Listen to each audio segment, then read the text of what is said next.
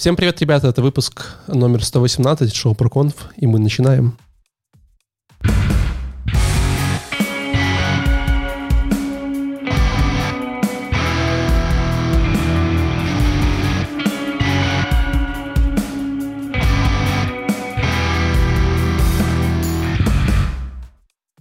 После долгой разлуки э, килограммов э, и километров съеденного оливье, вот, э, просто тонн уничтоженных мандарин, э, мы с вами снова в, этом новом сезоне э, сегодня 20.01.2022. Э, я по вам скучал. Да, да, да, давно не виделись. Ну, на самом деле, это, это же лошадь, короче, мы виделись буквально недавно. Вчера, например. Да, да, да, и, по-моему, этого достаточно. Могли сегодня уже. Да, но что вы понимали, мы... Я этом... не успел соскучиться, короче. Мы в этом году прям серьезно, ребята. Мы начали год не вот просто, типа, пошлите посмотрим какие-то конференции.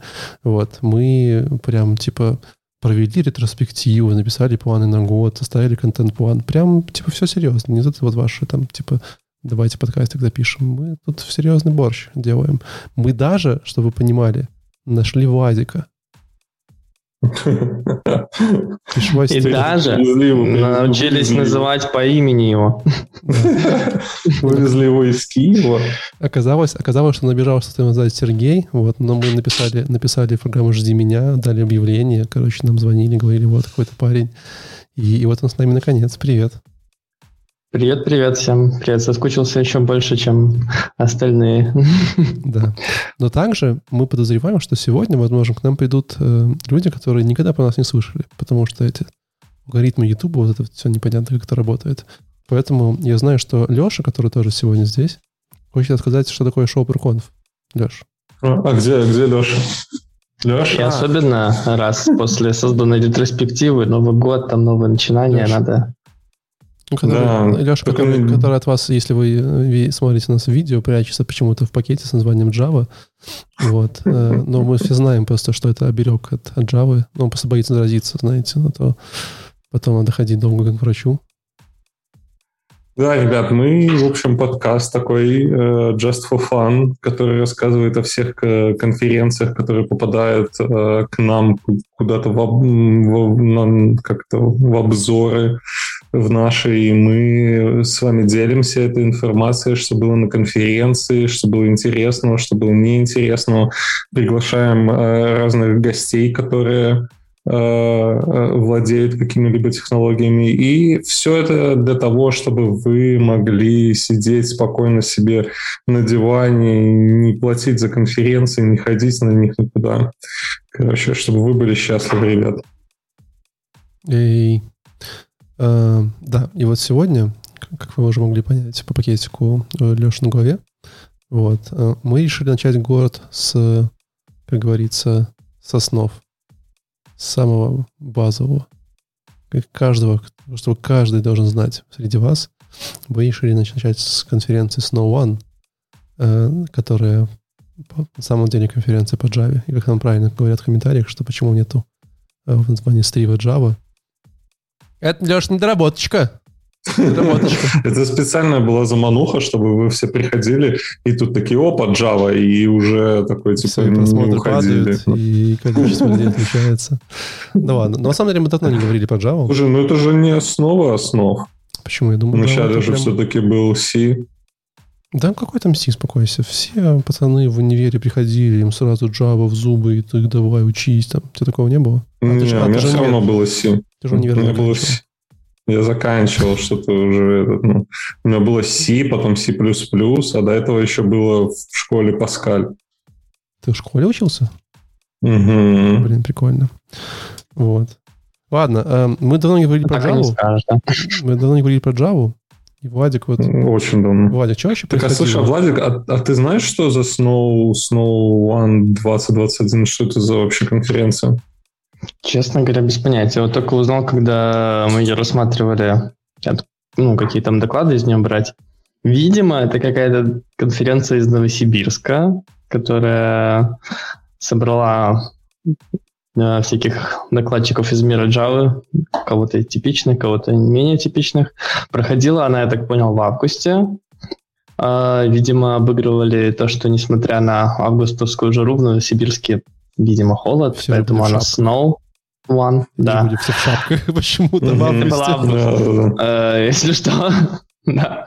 Видимо, смысл в том, что в Новосибирске холодно. Не знаю. А, Вот. Ну и вот была такая конференция. Вообще, конечно, проходила она, я так понял, в удаленном формате. Это хосты были в Новосибирске, а сами докладчики подключались, как у нас в последнее время принято, по интернету. Вот, но раньше... Ну, это- либо это первая ты такая конференция такая, По либо интернету, что? как будто это такая вещь, которая надо звонить там по делам, и такой, мама, можно я по интернету схожу на конференцию? Конечно, В сынок. интернет-кафе прийти, да. Телефон время только не оплатить. занимай. Что- это? Ну, как еще сказать, ну, удаленно подключались. А, да, ну я, кстати, ну, то есть это может быть первая конференция именно, которая снова, но раньше про них я не слышал. Я разные там слышал, а про нее Слушай, ну, судя из докладов, она, ну, вот именно для Java, мне кажется, годная такая, да?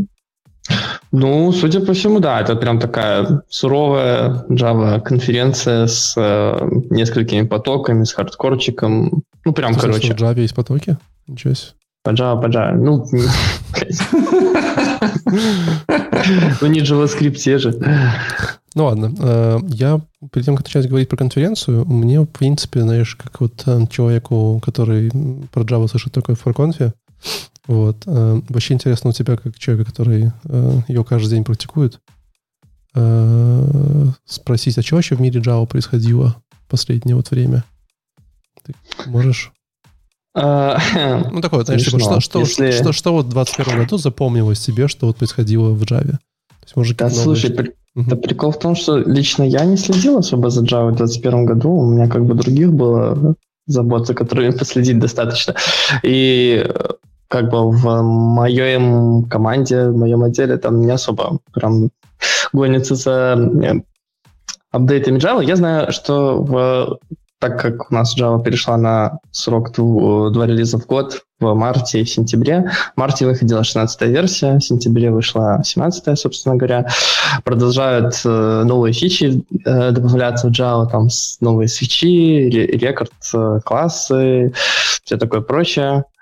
Вот, в Ну, а общем, были движемся к светлому будущему. какие-то прорывные вещи, типа, знаешь, что мы вот, типа, там, вот мы, не знаю, там, что можно уже, там, типа, теперь умеем делать э, garbage коллектор, который, типа, не паузит весь мир, не знаю, что это там. А, ну, garbage коллекторы там настолько регулярно уже последние апдейты как-то появлялись, и что причем разные бывали, и те, которые вообще типа не собирают мусор, бывали те, которые очень мало там памяти используют, еще что-то, что я как-то уже глаз замылился, короче, следить за тем, какие там коллекторы. Хорошо, но мне вот Алина просила... Про- задать вопрос. Прорывного вроде бы я не, я не слышал, но я тут вот э, не совсем могу быть Ну ладно. прям Ну, то есть, в принципе, пацаны на Да. курилке не только просто ругают менеджеров, про Java не говорят, правильно понимаю? У вас в Мгм. мире. Хорошо, ну а вот интересный такой вопрос, да? А, Алина просила задать, она сегодня не пришла, но говорит, обязательно спроси у ребят. Типа, а зачем в мире Java, когда Kotlin уже есть? Да, я прям слышу в этом вопросе Алину. Я вообще этот А, вопрос придумал, конечно, но, типа, но я думаю, не было приятно. Я думаю, она его...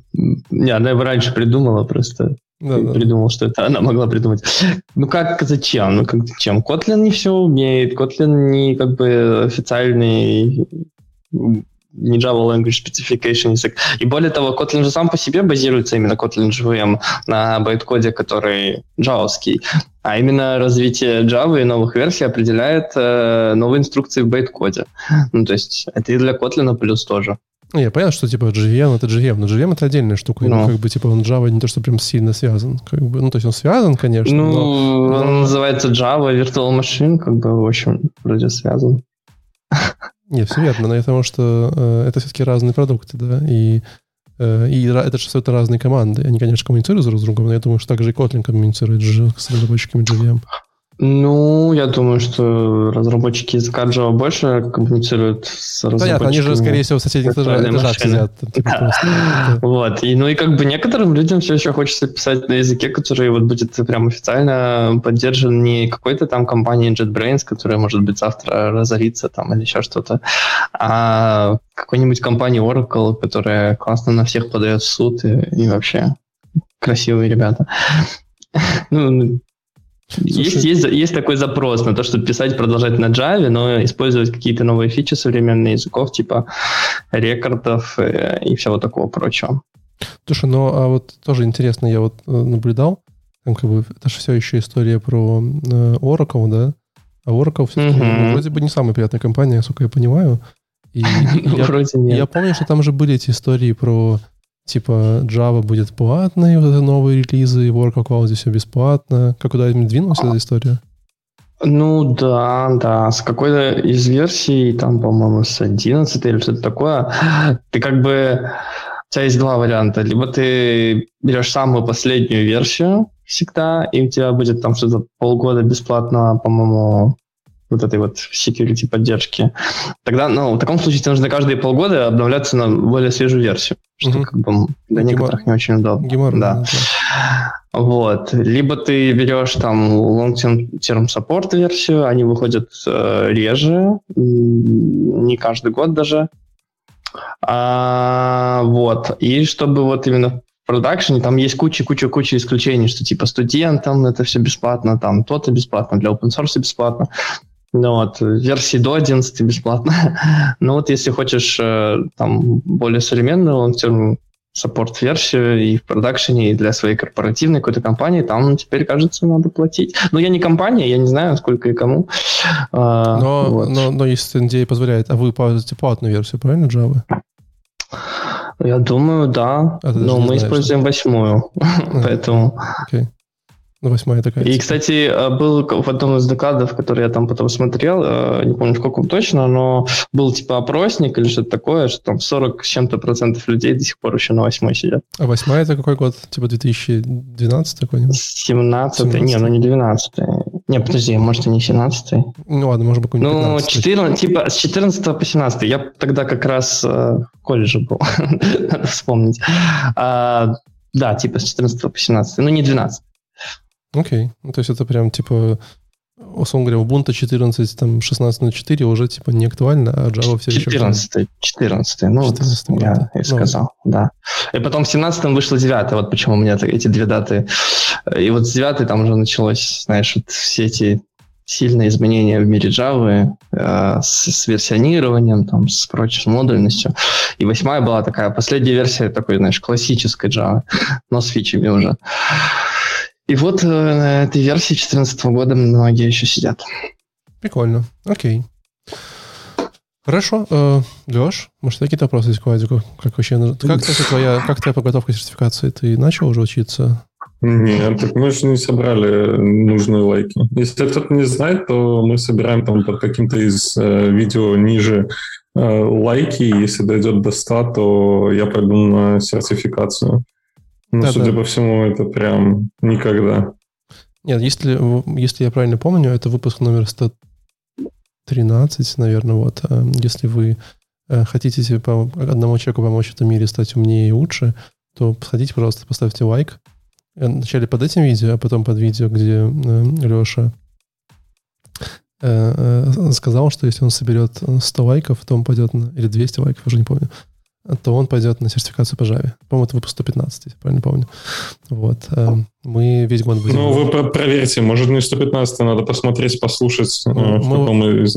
Мы весь, мы весь год будем, типа, этот, э, напоминать вам, и, может быть, к концу года мы наберем там 200 лайков, и Леша наконец-то э, преодолеет себя. Он просто все время думает, он говорит, типа, ну, там, я же на JavaScript пишу, типа, это же как Java, только, типа, там чуть-чуть легче, вот. Да, да, да, да, да. Вот Почему бы и нет? Ну? Почему бы и нет, собственно говоря. Хорошо, ребят. Э, ну, тогда погнали Что, к докладам? докладиком. Леш, ты первый сегодня. Да, первый доклад, который я не понял, из всего списка, который я не понял. Да, да, да. Юрий Бадальянс, Production Ready Functional Programming. А зачем в, на Java писать в функциональном стиле? Влад? Ну, в смысле, зачем? Все хотят писать в функциональном стиле. Это модно, весело, молодежно. Так зачем? Это И... же объектно-ориентированный язык программирования. Ну, он не объектно-ориентированный, он смешанный уже довольно давно. Уже. Смешной. С 8 Java, по-моему, кстати, если я правильно помню. Да, ну то есть там же есть все эти там лямбды, потом дефолтные методы в интерфейсах. И чем дальше, короче, тем хуже. Там уже константы стали в интерфейсе добавлять. Поля, поля какие-то. И, ну, ты можешь э, реально писать похоже. Может, это не функциональное прям программирование, но это программирование в функциональном стиле, так сказать. Вот. Да, ну, хотят я... это декларативно описывать, это же круто. Слушай, ну не знаю, я когда начинал писать на Java, мне очень нравилось, что там есть вот это все ОП, вся эта магия, и все классно. Даже когда, когда начинал писать на React, там были классы, и все это очень круто выглядело, а теперь приходится писать в функциональном стиле. И, ну, самое основное, Нет, что взяли из функционального стиля, это только функции, и все. Леш, ну, а. ты же вот, типа пользуешься бритвой, чтобы побриться? Ну да, да, да. А бритва Кама пользуешься когда-нибудь? Чем? Бритва Кама. Акама? Да. Да. Нет, не знаю, что Позволь это. тебе напомнить, что бритва Кама — это Логический принцип, принцип. Да, который говорит, что если какой-то вещи существует большое количество объяснений, то на более вероятно, наиболее простой кажется типа правильным. Вот. То есть самый простой, скорее всего, правдивый. Так вот, почему Конечно. в Java хотят писать на функциональном стиле? Потому что могут. Мне кажется, это ну, идеальное объяснение. Слушай, я не знаю, я вот сейчас вот сталкиваюсь с тем, что это просто, ну, не хочу не обидеть никого из функциональщиков, но на текущий момент для меня это выглядит как аэрокодинг какой-то жесткий. И даже вот из этого доклада, если вы знаете, что такое монады и всякие основные принципы э, функционального программирования, то этот доклад как раз-таки для вас, потому что это как э, человек захотел сделать э, продолжение серии докладов или там лекций, которые вы находили про основы функционального программирования.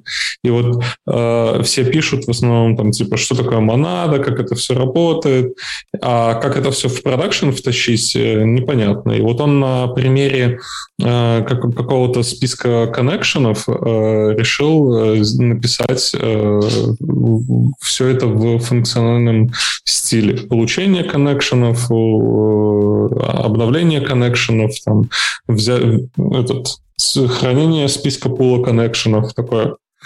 Но э, что интересно, э, там используют такую штуку, как, э, ну, во-первых, э, в любом случае, как только вы начинаете писать в функциональном стиле, мне кажется, что это даже вне зависимости от языка, ну, наверное, не будем брать Haskell, там, я за, за него не ручаюсь, вам все равно приходится взять какую-то библиотеку для того, чтобы писать в функциональном стиле, то есть, которая будет вам доста- предоставлять вот эти, э, как там, left, right, э, other, там, или что там еще есть. Но мне кажется, тут смотря, что ты подразумеваешь под функциональным стилем, да? То есть, когда мы говорим функциональный стиль, но мы не говорим про immutability, тогда, типа, мне кажется, обычно языки это современные могут и так, и так. Да, да, ну как, как раз таки мы же хотим, чтобы, ну, в чем основные принципы вот этого функционального, ну, основные плюшки от функционального программирования. Это вот эта вот э, иммутабельность, которая позволяет тебе э, больше контролировать в коде. Поэтому для этого тебе придется э, тащить к себе какие-то библиотеки. Ну, я так понимаю, что в Java мире там ребята особо не заморачиваются типа список. Не, почему библиотеки? Ты же можешь там всякие final классы использовать и прочее. Final класс это как типа ну, это... Final class. Не, кстати, он говорит... Class now. Он, он, кстати, показывал э, все на примере Clojure, и там есть вал, насколько я понял, это то же самое, что Final. И он говорит, что Final это не про э, функциональное программирование. То есть они... Я, если честно, не, не до конца понял, Можешь, э, почему. Final, final класс для тех, кто самых маленьких. Ну, вал, то, что ты упоминаешь, это типа как... Э Const в JavaScript или что такое? Это когда ты просто поле объявляешь. Да ладно, мы сейчас про Java разговариваем. Ну, это же ну, файлы есть. Да. А Final Class это другая штука, их там а, нельзя Final наследовать. Class? Не, он про Final переменные говорил. Что да. Final классы, подождите. Да, вот интересно. Ну, это типа вот такие, которые закрытые, что ли. Типа ты их не можешь не отнаследовать, не можешь там это, собственно, это основное. ну, в качестве примера часто приводят стринги, то есть это вот иммутабельные такие объекты уже, которые, что если ты хочешь новую стрингу, ты на самом деле создаешь там новый объект, э, даже если ты меняешь как бы текущий, okay. он все время создается новый.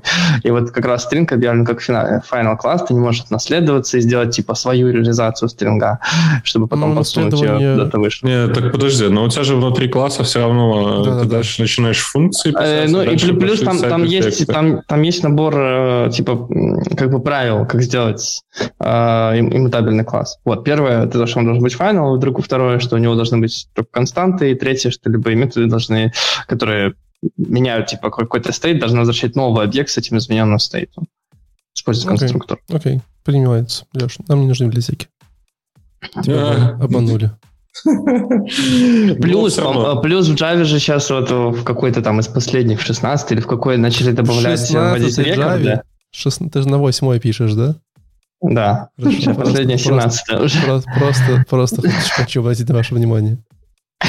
Ну, они просто стали каждые полгода выходить. Не знаешь, что это напоминает, Вадик? Мне напоминает, помните, когда-то вот был типа Firefox там третий, а потом был, знаешь, а, а в это время Chrome был 24 и потом тоже такие, давайте, короче, типа, и там поехали просто. Так они именно вот на, на релизы типа Chrome уже перешли, вот эти вот раз полгода. Не, Chrome даже раз в два месяца, по-моему, обновляется, но не суть. Э, так вот, появились там рекорды, это вот когда-то классы в Kotlin, то есть которые э, на автомате содержат там уже equals to string хэш-код, и по сути, тоже нужны только для хранения каких-то полей. Если все эти поля еще и final, то это вот готовый тебе а, иммутабельный объект.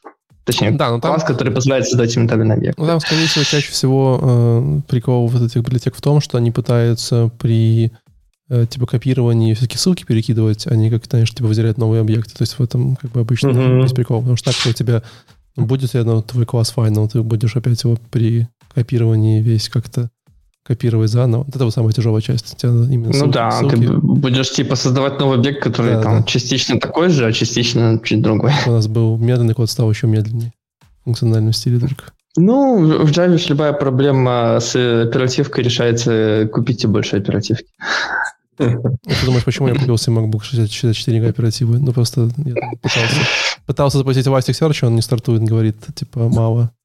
Э, хорошо. Верю верю. В общем, а, опять-таки, я, кстати, тоже не понял. ИО — это что-то новое из мира Java или это из библиотечки это было подставлено? Ты не слышал за ИО? Как? IO. IO. Ну все, если ты не слышал, значит, это из библиотеки. То есть он использовал yeah, yeah. какие-то штуки из библиотеки. Но, а, а, а, ты можешь с помощью вот этого IO обернуть э, свою какую-то функцию, и, по сути, твой код становится чистый, но по факту э, в I.O. может быть э, этот сайд-эффекты. То есть как-то I.O. говорит о том, что у тебя здесь нету сайд-эффектов, но по факту они у тебя там могут быть. Я вообще... Вот здесь вот у меня мозг порвался. Как бы, ну, Типа ты вроде как пишешь в функциональном стиле, точнее нет, ты вроде как пишешь в пофиг в каком стиле, но надо завернуть в IO, и у нас все, сайд-эффектов нет, все классно. Но э, самое, что мне интересно, э, и то, что мне понравилось, что функциональное программирование, они же все-таки, ну, то есть это вот э, как-то мне везде надиктовано было из сообществ, что все у нас только чистые функции, никаких сайд-эффектов, ни, ничего вообще, никаких э, э, и ничего. Но вообще функциональное программирование, оно же не совсем про это. То есть оно делает контролируемые сайд-эффекты. То есть там, где тебе надо, ты, окей, хорошо, давай сделаем сайд-эффект, но ты понимаешь, что вот здесь вот будет сайд-эффект, и ты его контролируешь.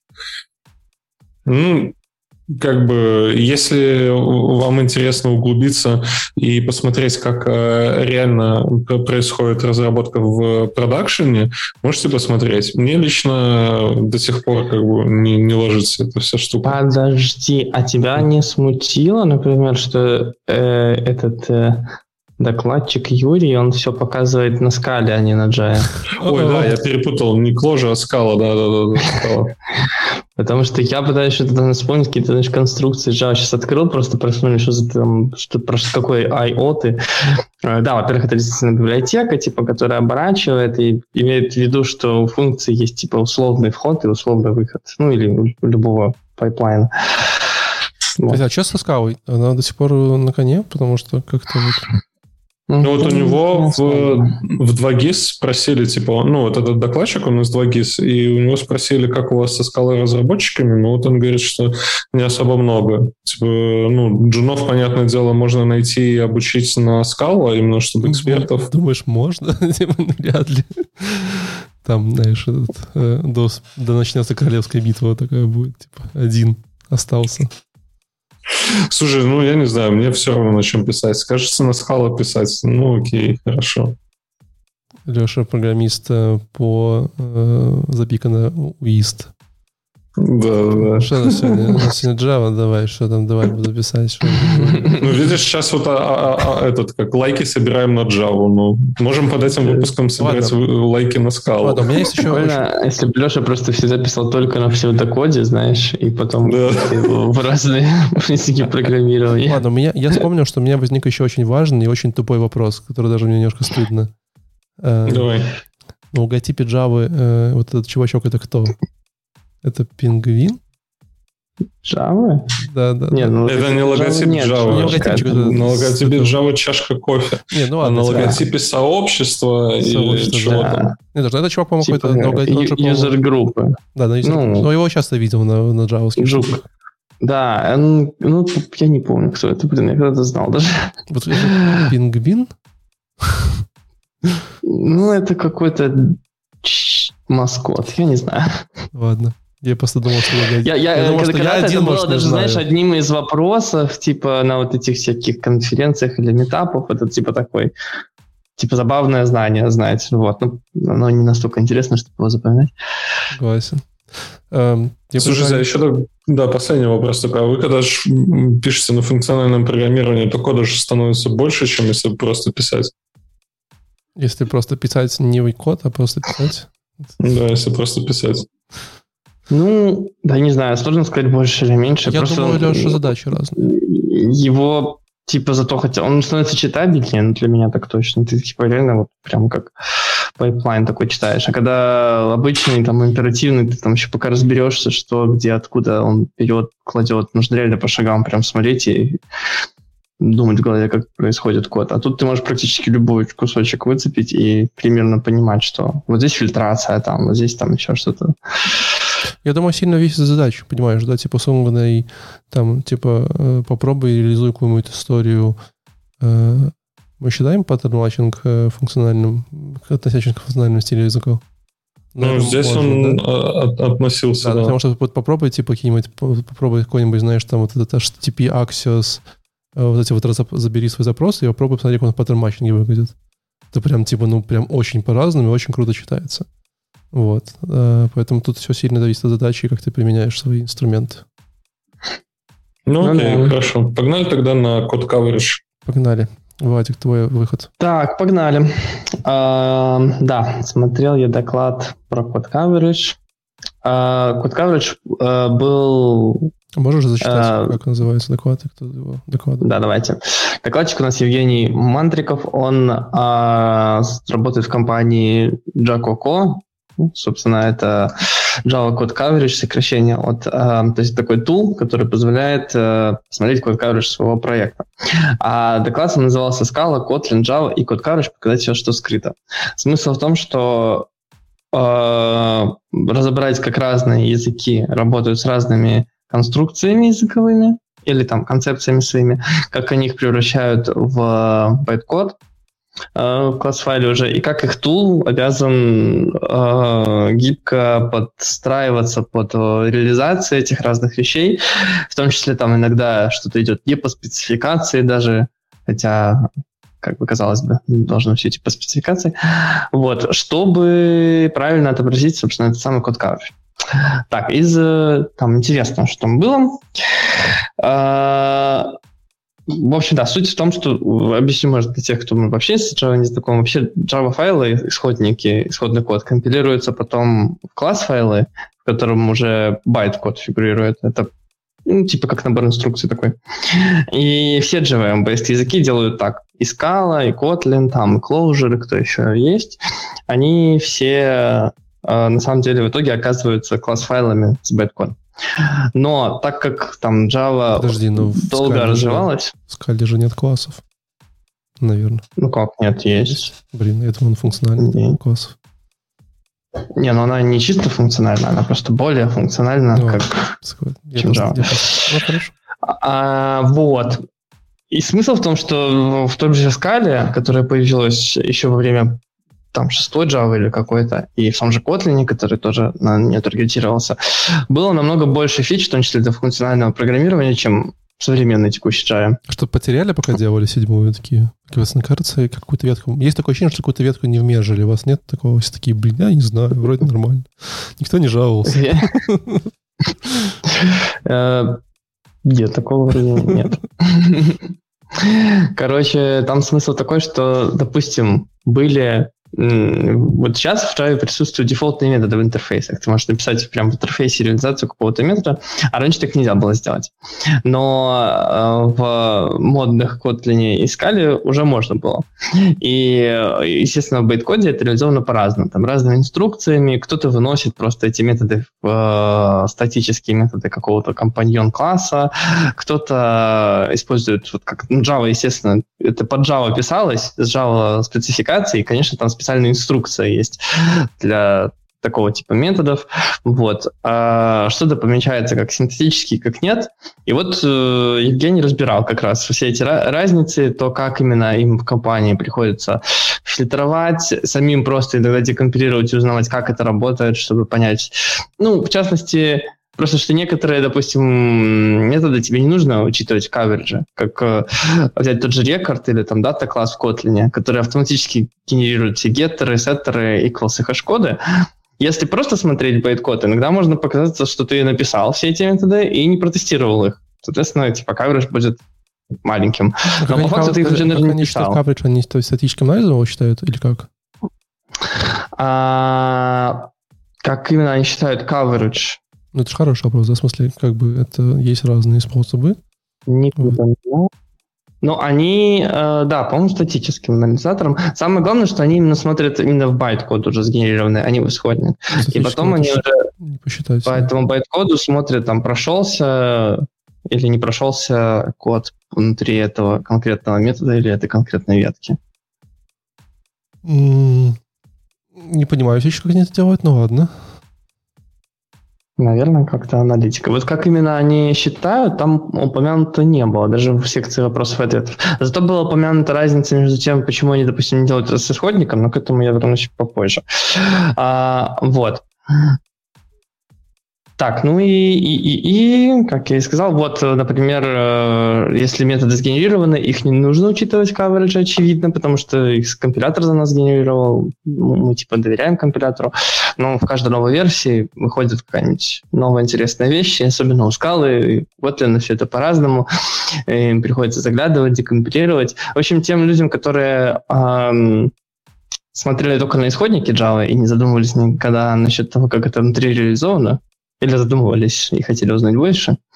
Вот. Будет полезен этот доклад, чтобы посмотреть, удивиться, иногда чуть больше понимать, что происходит под капотом в то время, как они пишут какую-нибудь одну классную конструкцию из одной строчки, а внутри там происходит целая, целый набор магии для того, чтобы поддержать этот функционал. Мне вот, кажется, это забавно. А вообще в современном мире просто, скорее всего, JVM идет такой, типа, о, этот код не нужен, и просто удаляет его. И вы написали строчку. А сказала, Часто так и есть. Но это типа. уже, это, это уже делает, да, JVM, там, оптимизации, вот. А тут больше про компилятор э, речь шла, хотя компилятор так тоже может сделать, если какой-то код там обойти его. И Я вообще думал, что доклад будет про мутационное тестирование. Вы же знаете про мутационное тестирование, да?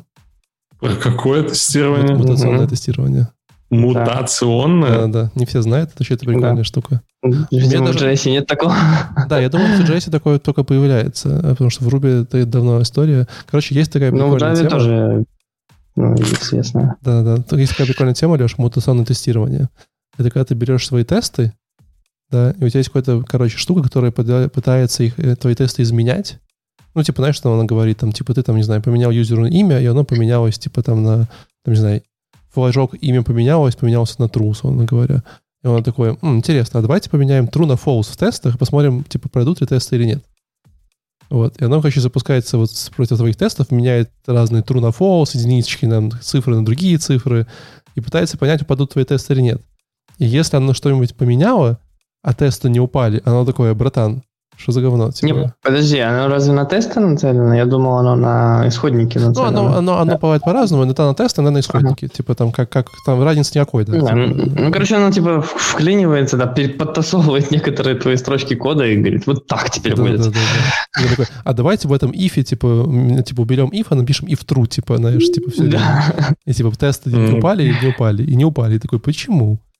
Вот, и ну, это, такой, прикольно. Да, это прикольный способ. Типа. Да, это прикольный способ, когда у тебя большой тест coverage, находить те тесты, которые на самом деле, может, и не нужны, или написаны плохо, знаешь, когда у тебя там огромное покрытие. Ну, то есть ты до этого тратил 50% времени разработки на написание кодов, а сейчас ты будешь тратить 50% плюс 25% на то, чтобы поддержать эти твои тесты, да? Ну, ты же так будешь тратить какое-то время, чтобы поддержать тесты. Это же, типа, жизнь. То скорее вопрос в том, что ты не всегда как человек, который смотрит глазами на код, можешь найти тесты, которые бесполезны. Ну и будем честны, когда ты читаешь тест, это не то, что прямо их супер вчитываешь. Ты иногда такой, типа, ну, что-то написали, тут как вроде нормально, типа, да. А на самом деле там же какое-то количество корнер-кейсов может быть там не, не отловлено. Ну, нет такого, что ты там, знаешь, можешь понять, что тебе тут сюда бы и нил поставить, и единичку, и там, и, знаешь, там, типа, и там слева вот это все.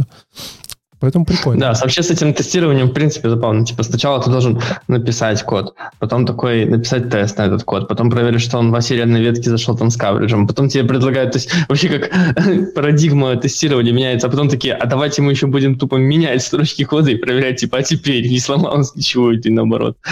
Эм, Знаете, какой есть простой выход из этой сложившейся ситуации? Не писать тесты. Ну, конечно. Делай, как я, не пиши тесты.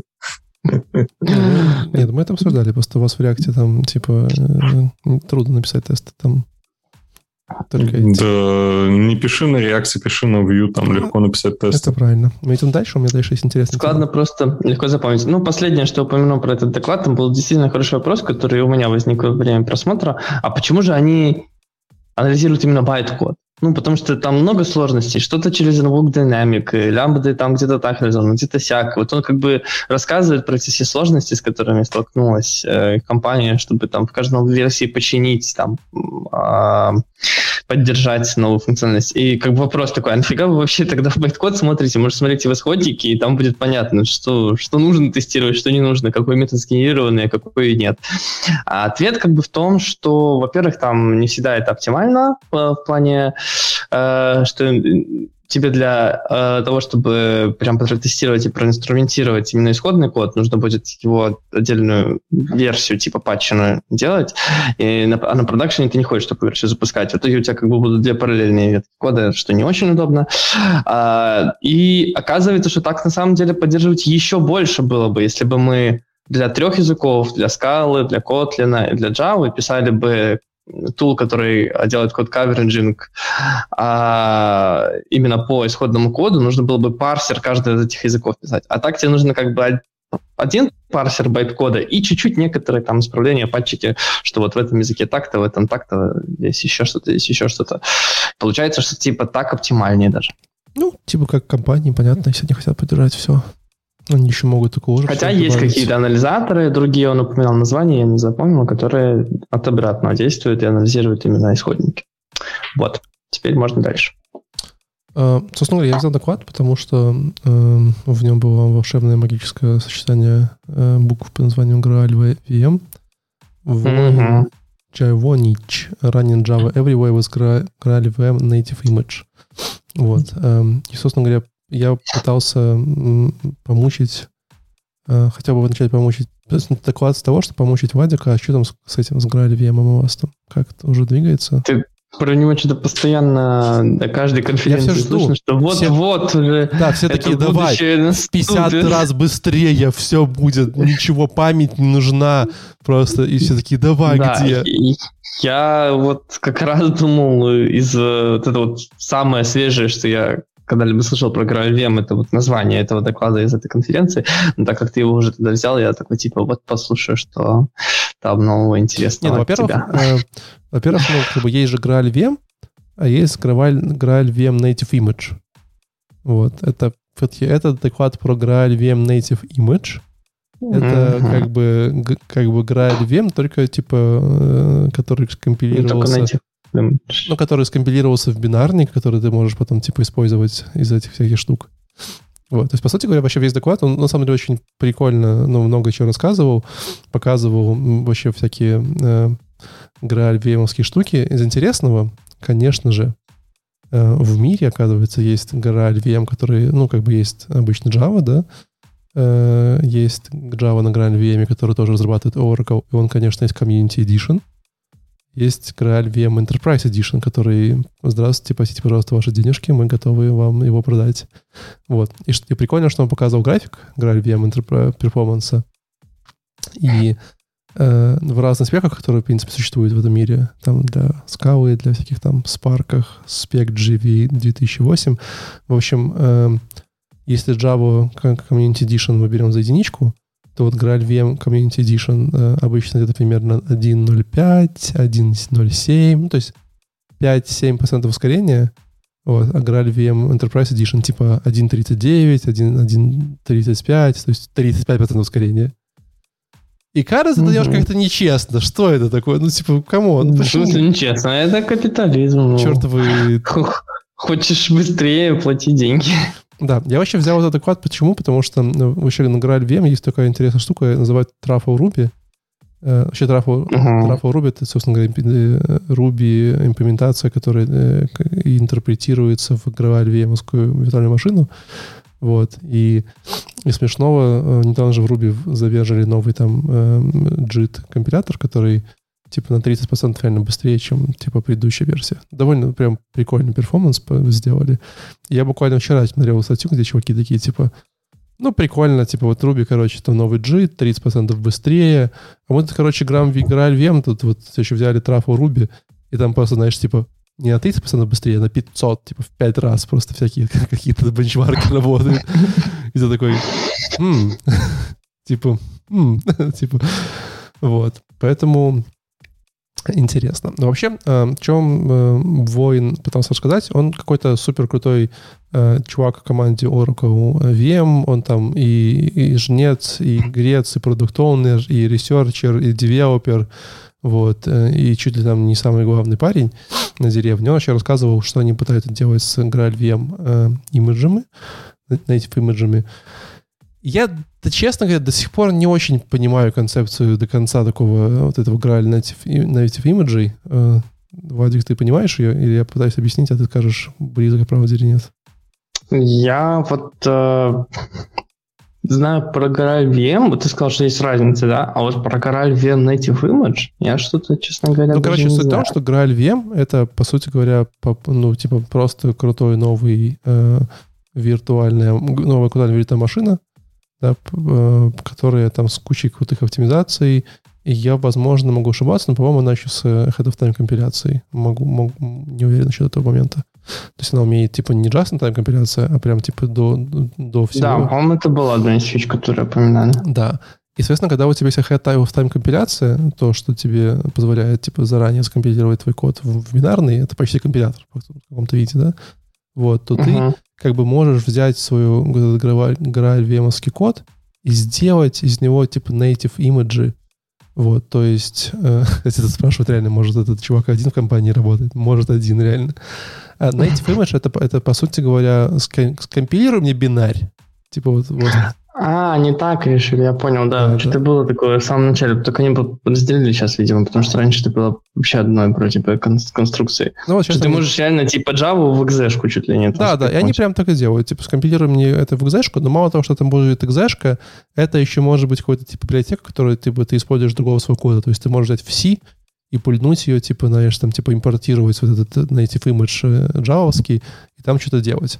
И это, типа, прикольно, потому что, условно говоря, в Java есть какие-нибудь довольно прикольные, или там в C есть какие-нибудь очень прикольные библиотеки документ анализа, или в Java, и ты можешь там взять свой Java-код, скомпинировать его в шар библиотеку, через Native Image собрал, подключил его в C, там реально очень несложно, и ты такой раз, и у тебя уже типа там Java в C работает, и вы такие типа хорош. Потому что раньше, ну как бы, раньше Java в C компилировать, ну невозможно, ну объективно говоря. Только если ты там вызовешь какой-то отдельный процесс, там, то есть это было типа невозможно. А сейчас это прикольно. Не, в C было и раньше, что можно было некоторые типа вызывать библиотеки сешные через native там методы, и, в общем, все это нет, сложно? Нет, можно его в другую сторону. В Java, в Java можно C вызвать было.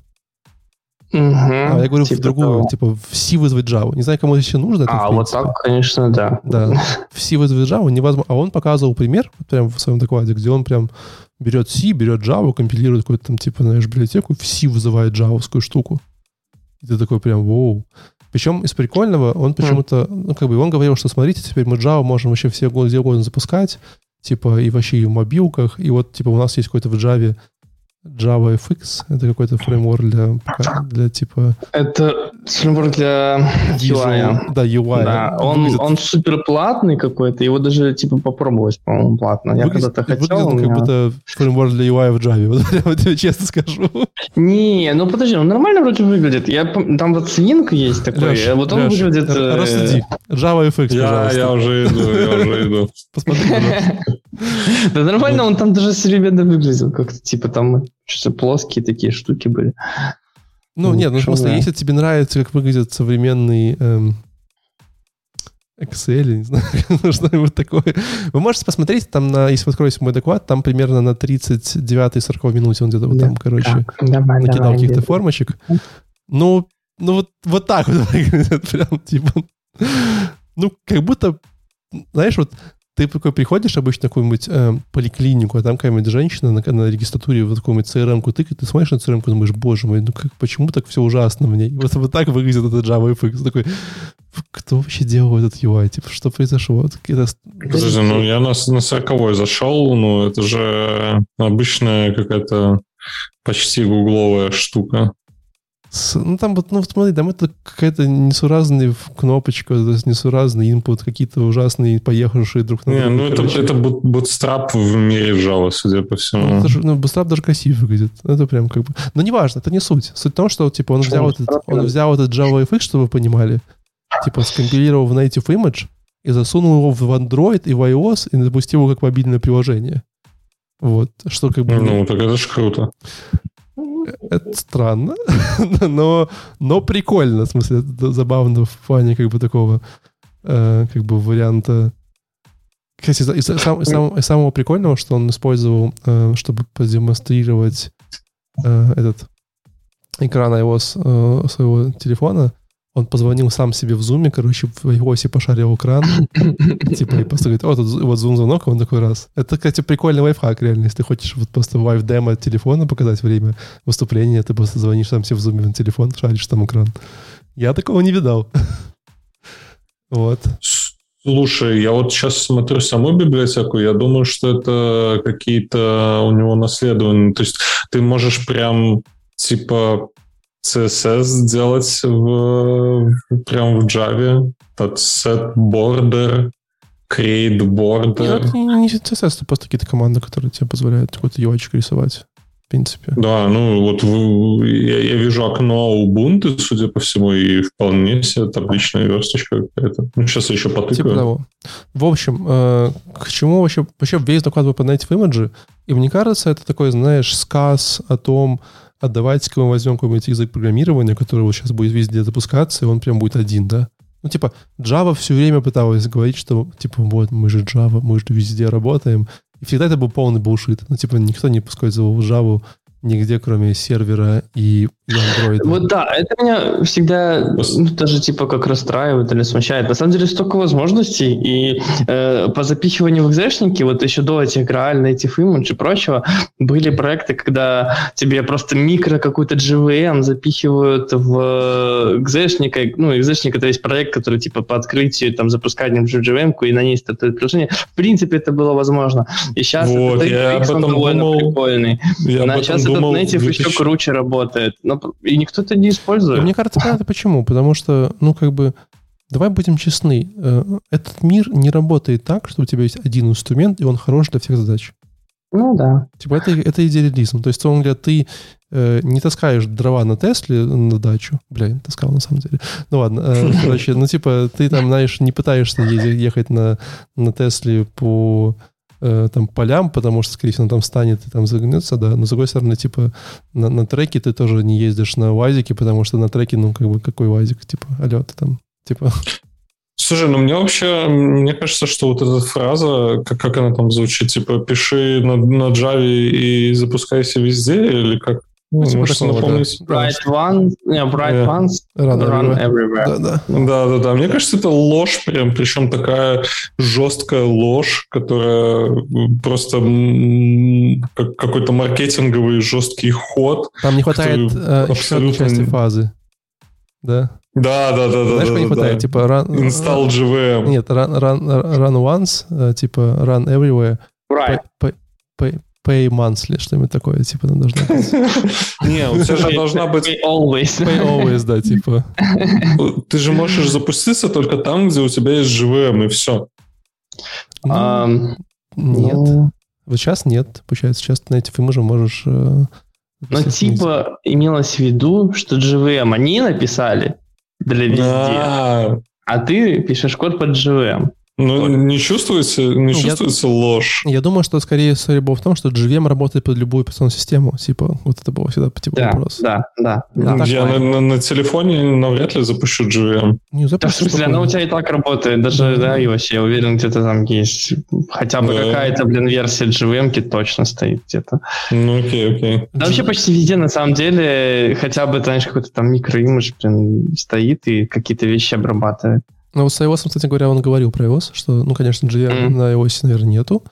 Вот. Ну, там Но- нету, наверное, но такой, есть- на который ты прям можешь свой код, типа, джавовский запустить. Но я уверен, что какой-то там есть какая-то Ну, вот реализация, они говорят, что они про. LVM умеют трансполировать в LLVM, который умеет э, запускаться на, на телефоне. Говоря, так, так он и Ну, запустил да. эту штуку, свою демку. Ну, окей. Когда этот слоган был придуман, на iOS еще не был. Да, когда это сколько придумал, просто, просто был типа, типа C, C++, и Java было, типа, знаешь, и все такие, у, да что надо было C компилировать Вспомните каждый... мобильные игры. Все играли в J2Me эти игры. Это можно было О, написать, это было играть вообще в просто... телефонах. Я знаю, что я эту историю не перестану рассказывать. Я, короче, запустил... э, что я запустил? Э, кон- я мог компилировать код на телефоне кнопочном. Э, мог писать этот код и там же его и запускать. Это было просто офигенно. Я сидел на да. барах, это была еще какая-то старая Nokia, короче, с э, только-только там а- аплеты можно было использовать и все. И я сидел на парах, там такой типа. Вообще офигенно было. Тебе Т9 не мешало код набирать? А я, не а я я никогда, никогда Т9, по-моему, не использовал. У меня с детства я быстро кликаю на кнопочки, у меня все классно. Класс. Ну, вот. Интересно, э, знаешь, как много людей из там каких-то нынешних поколений вообще знают, что такое Т9. ну, понятно, все знают, что такое там авто. А он же присутствует Да. себе. Ну, так автоисправление это можно, можно Да, ну назвать. Т9 это Т9. Он же назывался так, потому что 9 клавиш и все такое. Ну, типа, это Т9. Ну, да. А автоисправление это же чуть типа другая история. Вы, вы знаете эту самую печальную историю про автоисправление на телефоне? Я вам рассказывал. Не, давай.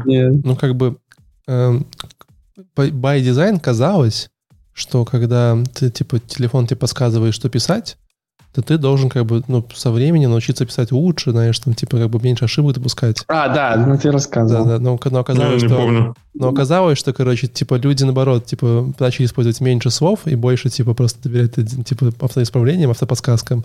То есть, типа, лексика начала сильно уменьшаться, потому что они тупо вместо того, чтобы написать там, типа, типа непредсказуемо, типа, по идее, типа, телефон да, должен был адаптироваться обучиться. и свой лексикон и всю эту систему Расширить. от того, как люди пишут по обычному, но в итоге люди стали подстраиваться под эту систему, типа, ну, ты когда ты видишь просто какую-то систему, ты такой, окей, она работает вот так. Мне теперь, чтобы написать вот это тот же смысл, проще вот сделать эти два свайпа, потому что будут такие-то слова точно, чем вот эти там 10 свайпов и еще там с ошибкой, возможно. И в итоге, наоборот, люди стали свою лексику подстраивать под э, то, как э, телефоны ее видят. Ну, да, да, да. Слушай, мне эти автоисправления вообще капец бесит. Можно в ноутсах э, на маке отключить автоисправление? Леш, Слушай, мы тебе разрешаем. Я прям бешусь, когда он мне я написал ему слово какое-то, он мне исправляет, и я такой, блин, what? Я имел в виду, блин, именно это. Да, я всегда использую свайп этот, и типа, ну, круто, удобно. Причем, кстати, Свайп на iOS ты... до сих пор нету свайпа на русском языке, это максимально маразм. Я предлагаю ехать дальше, Леш. Да, да. да давай. Так, а дальше у нас э, я, по-моему, Андрес Алмайер. What I wish I knew about Maven years ago. Что, а в мире, а в мире Java до сих пор Maven, да? Нету ничего такого. Э, кстати, нет. В мире Java... Это ужасно, на самом деле. Стандартом передовым достаточно является Э, как у Gradle, так. причем в котором ты можешь писать и, и на Groovy, и на Kotlin. Но тут важное дополнение, что как бы забавно, Gradle, он это как бы не сам по себе, не, не сама по себе система, это система именно только сборки. Вот она там с своими какими-то скриптами, сборками и прочее. Но для зависимости она использует все равно Maven репозитории и некоторые Maven, э, так скажем, фичи. Вот, то есть essentially, она, она, эта штука построена над всем, что есть в Maven, над Maven. Как mm-hmm. бы это просто другой как бы метод доступа к Maven, другой типа интерфейс. Не, конечно, ты можешь и другие репозитории там использовать и прочее, и вообще как-то совсем отвязаться от Maven, но э, по дефолту люди многие используют все равно, э, и как бы Maven репозитории никуда не делись, и они, мы, мы с ними до сих пор. И по сути, если брать просто чистый Maven, это будет практически то же самое, только это объявлено в XML как раз, и с отсутствием возможности сделать вот прямо какую-то скриптовую вещь, типа просто вот в, в, в Gradle можно прямо по скриптам, типа возьми это, положи сюда, запакуй в архив, отправь сюда, вот, что иногда удобно. А Maven, типа там просто... Короче, украл, украл Нет, Maven все очень декларативно, да, там прям XML, там прям есть даже стейджи, типа того, как, по идее, приложение должно собираться, типа build, тест, там, deploy, то есть прям вообще супер по стейджам все сделано, и только вот ты по жестким этим рельсам можешь двигаться. А еще дома была система, которая называлась Ant, Ant. где в таких же XML-ках, но как раз-таки в более императивном стиле все описывалось, типа как скриптовом. Типа, Короче, метод, ты взял... А Gradle как бы Соединяется. Ты взял, взял, украл мой доклад полностью, короче. А, да, он там так и говорил? Ну ладно. Ну, блин, ну, спасибо тебе. Не, подожди, а что же он должен был знать года назад? Нет, подожди, я хотел начать с того, что я как раз-таки прошел весь этот путь. Я начинал э, в 2003 на Анте. В 2000 я только написал пару сборок на Анте, и сразу же мне сказали, что надо писать на Маване в 2004 где-то. И я был прям ужасно зол на это все, потому что я только-только там студент, научился что-то собирать, это было круто, и мне теперь надо учить что-то новое. И, ну ладно, фиг с ним. А потом недавно, пару лет назад, года четыре назад, э, при, прилетел проект на Java, и там был Gradle. И я вообще офигел. Ну, Gradle, по сути, мне кажется, это как э, такой своеобразный галп, что ли. Хотя нет. Ну, во всяком случае, сборку, сборку статики, как она будет собираться, там, CSS, JS, как будут объединяться, все уходило на... Можно реализовать на Gradle. Gradle может тебе сканкать прокатить это все, все запаковать, все классно сделать. Ну, короче, первое, что, ну, абсолютно все верно сказал Влад, что это поверх Мавана, и это два разных инструмента. То есть нужно понимать, что для чего ты используешь, и не всегда там, допустим, Gradle может решить твою задачу какую-то, или что тебе, как, как тебе ближе будет решать эту задачу Gradle или Maven. То есть нужно разбираться в этих двух инструментах, чтобы делать этот выбор. А, он попытался рассказать про какие-то типсы, я какие-то записал, я, ну, опять же, нифига не понимаю. В Maven можно передавать параметры через командную строку. То есть можно прям э, указывать, э, какую, допустим, версию Java использовать. То есть если мы скомпилируем допустим, просто, он возьмет там какую-то дефолтную версию Java. Если мы, мы можем его указать еще в параметрах именно в консоли, что используй там а, как, как, не Java, наверное, э, какую-то другую версию, короче, библиотеки, он ее использует. А dependency resolution рассказал немножко про него, про то, что в целом э, весь dependency resolution больше лежит на девелоперах. И показал это на каких-то примерах. Если вы в мире Java первый раз, то посмотрите, это забавно, когда ты э, указываешь свой список зависимостей, как сказать, у тебя есть две библиотеки, и каждая из них там зависит от разных версий. И если ты указываешь, от сортировки зависит, какая версия библиотеки вот этой второстепенной приедет. То есть если у тебя первая указана твоя библиотека, которая тянет зависимость 1.25, а вторая библиотека, которая тянет зависимость 3, то потянется зависимость 1.25 первая, э, ближайшая. А, но там же есть этот dependency resolution, потом он объяснил, и ты можешь разруливать зависимости э, в dependency resolution, указывать именно какие версии ты хочешь скачивать. Ну, в целом, э, по-моему, это всегда была проблема во всех языках с э, этими плагинами из dependency, как, как их лучше разруливать, по мне так э, вот этот бездонный DRAS над модулис пока что самое лучшее чем э, жестко забивать э, пальцами, какую версию библиотеки ты хочешь. Я даже, кстати, не совсем понял, то есть вот если у тебя две, э, если у тебя два разных плагина хотят две разные версии библиотеки, да, то э, ну, возьмешь ты первую, свежую, или возьмешь ты старую, все равно же могут быть э, какие-то жест... серьезные мажорные изменения, которые будут все ломать. Угу. То есть то есть ты должен все контролировать. Ну, такое все, короче. Ты можешь а когда? там чаще всего... Вообще, конечно, это, это, это вообще отдельная тема на отдельный доклад. Э, вообще Dependency Data Resolution. И есть доклад отдельный на эту тему.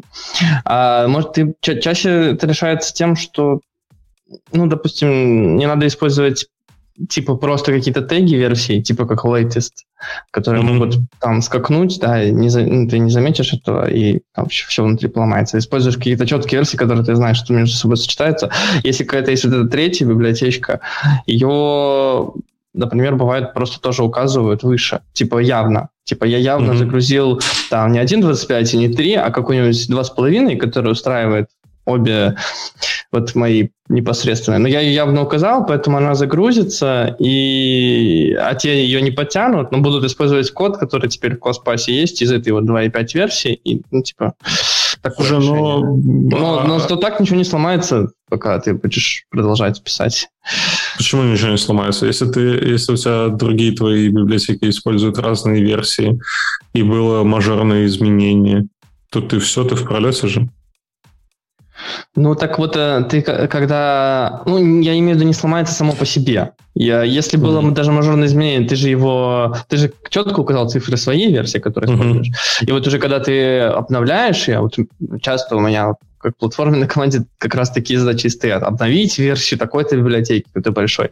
И потом начинается. А посмотреть все, которые она там подтягивает, посмотреть, что она ничего не ломает. Э, то есть все, пятое, десятое. Но это будет контролируемо. То есть оно как бы, понятно, что тебе никто не гарантирует, что оно вообще никогда не сломается, но так оно хотя бы сломается тогда, когда у тебя будет конкретно цель обновить эту версию. Угу. И ты будешь это конкретно решать, а не просто где-то когда-то новый build случился, ты даже сначала не заметил, а потом ты уже на проде и сломалось. Ну, короче, давай, давай еще про этот, про Maven Clean. Maven Clean install. Говорит, что нельзя использовать Maven install, точнее, даже не нужно его использовать постоянно везде, что в Maven появилась возможность сделать инкрементальные билды, но только в том случае, если, опять-таки, артефакты это поддерживают. Если твои какие-то плагины поддерживают инкрементальные билды, то э, ты э, как это, делаешь Maven Verify, и все, и у тебя все классно. И не надо тебе никакие Maven Clean и заново устанавливать все. А, единственное, что мне позабавило, он сказал, что если ваша библиотека вдруг не поддерживает э, ну, вот эти инкрементальные билды, то вы должны сходить в эту библиотечку и создать там issues, что, пожалуйста, поддержите инкрементальные билды. Ну, видимо, это какая-то фича, которая типа все уже должны бы использовать. Я вот от тебя впервые услышал, что Maven уже поддерживает инкрементальные билды. Ну, круто, типа, Gradle просто давно их поддерживает. Вот. Скоро Gradle будет не нужен. Ну, не, ну тут не то, что не нужен. Ты, ты, ты должен Это Groovy скоро будет не нужен, потому что даже в Gradle уже прям официальная на уровне языка, ну, то есть на уровне самой библиотеки, даже в, в их официальных документах поддержка Kotlin. А что по Groovy и... вообще? да, так, кстати, так, что, так, что, так что ты и делаешь, он типа не нужен. Ты можешь писать на Kotlin код, ты можешь писать на Kotlin скрипты для Gradle, причем они будут еще и типизированные, там, красивенькие. Я просто в жизни дела. видел одного, одного человека в жизни, который писал на Groovy еще на Grails. Вот, и я такой, типа, что вообще происходит? Почему? почему и то во сне, да? Не, прям живого, он прям писал, прям, прям на винде сидел. И я сейчас посмотрел, у Grails до, до сих пор есть какие-то апдейты на, на GitHub, типа, знаешь, хочется это вот, типа, с этим, с Порошенко, да, типа, остановитесь, пожалуйста, типа, хватит. Синукович. Синукович, простите, да.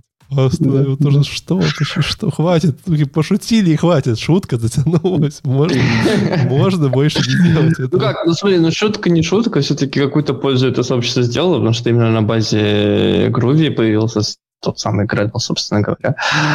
Вот, довольно полезный тул. Вот, просто что Потом оказался Kotlin, который лучше во всех смыслах, и, и все. Если вы смотрите доклад, или у вас есть знакомые, которые пишут на Groovy, на Grails, мы очень хотим поговорить с вами. Позвоните по этому горячему номеру. Да, да, да. да. Просто, просто интересно, как, бы, как так получилось, и как бы, и, типа, что происходит. То есть это прям интересно. Причем я смотрю, реально Grails, OnCore, типа, все есть, 20 тысяч комитов, люди там контрибутят, приходят, какие-то релизы, он 5.1 вышел недавно. Интересно. Я, ну, прям, прям интересно.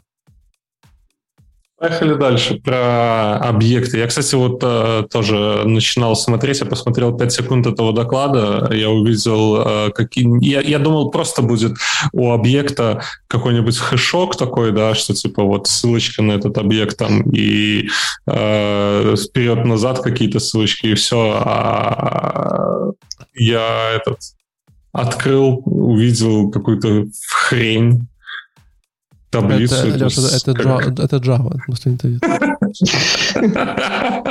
Не, я не думаю, что вначале было Java. Там вначале было просто такое э, простое тупое объяснение всему этому. Так, ну давайте я попробую рассказать. Конечно, немножко сердцем тоже, потому что доклад действительно такой. Называется он Java объекты наизнанку. Рассказывал его Алексей Шепелев. Это довольно известный, широко известный в кругах Java и Java конференции человек, а, который э, ведет э, доклады именно про вообще кишочки, кишочки, хардкор и вообще как там все устроено э, постоянно. Он работал в Oracle, в Red Hat тоже работал или работает, сейчас не знаю, где именно, но тесно связан не только с тем, типа, знанием, как Java внутри устроена, а с тем, что он это и делает. Он один из тех, кто как бы, участвует в создании всего этого. И поэтому и доклады у него действительно интересные, глубокие, а, вот, но вырвиглазные. И я думаю, что 99% людей, кто эти доклады даже смотрит, не особо это все понадобится когда-либо. Вот, но это просто, это вот как раз тот случай, когда ничего не понятно, но очень интересно. Давай, как, значит, как, как, ты, э, как ты доклад этот понял? Что ты в нем? Значит, да, Java объективная наизнанку. Леша пытался рассказать о том, как понять, э, из чего состоят Java объекты, сколько они места занимают в вашей оперативной памяти. Вот. От чего это зависит.